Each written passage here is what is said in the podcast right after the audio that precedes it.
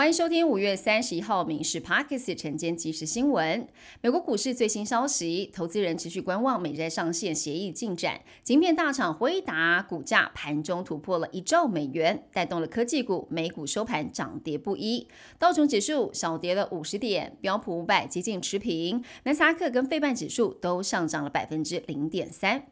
根据南韩军方的消息，北朝鲜在台湾时间五点二十八分发射了太空载运火箭。日本方面则说疑似飞弹物体。南韩首尔响起了警报声，日本冲绳县也发布了国家级警报，请民众就地避难。随后台湾时间六点多已经解除警报了。南韩指出，第一段跟第二段火箭已经分别落海，至于发射体的机种跟飞行距离有待调查。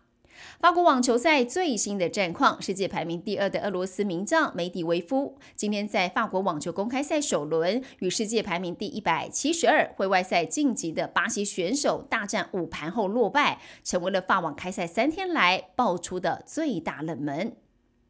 今天受台风外围环流的影响，北部东半部地区出现间歇性的阵雨，宜兰地区及北部山区有局部大雨或豪雨发生，中南部午后会有雷阵雨出现。气温的部分，北部宜化高温二十八到三十一度，其他的高温可以来到三十二到三十四度，台南、高雄、金门会超过三十六度。今年第二号台风马哇，它持续的朝北北东转北缓慢前进。基隆北海岸东半部、恒春半岛，还有南部沿海跟澎湖、马祖，容易会有长浪发生。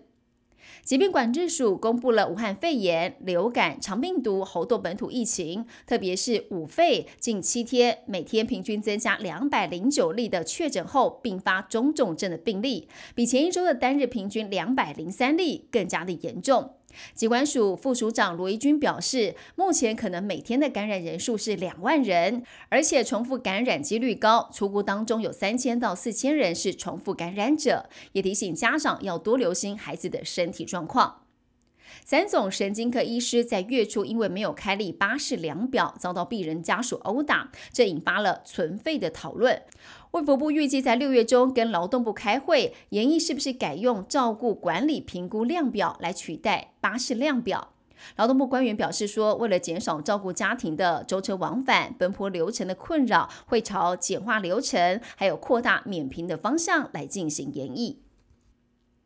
立法院院会三读通过了刑事诉讼法部分条文修正案，禁止犯刑法伤害罪以及适用第一级毒品罪、持有第二级毒品罪上诉到三审，是以合理分配以及运用司法资源。修正案也规定，犯伤害罪以及毒品罪、赃物罪、无正当理由收集账户账号罪，一审改为独任法官来进行审判，提升效能。以上新闻由民事新闻部制作，感谢您收听。更多新闻内容锁定下午五点半《民事 Parkes 晚间即时新闻》。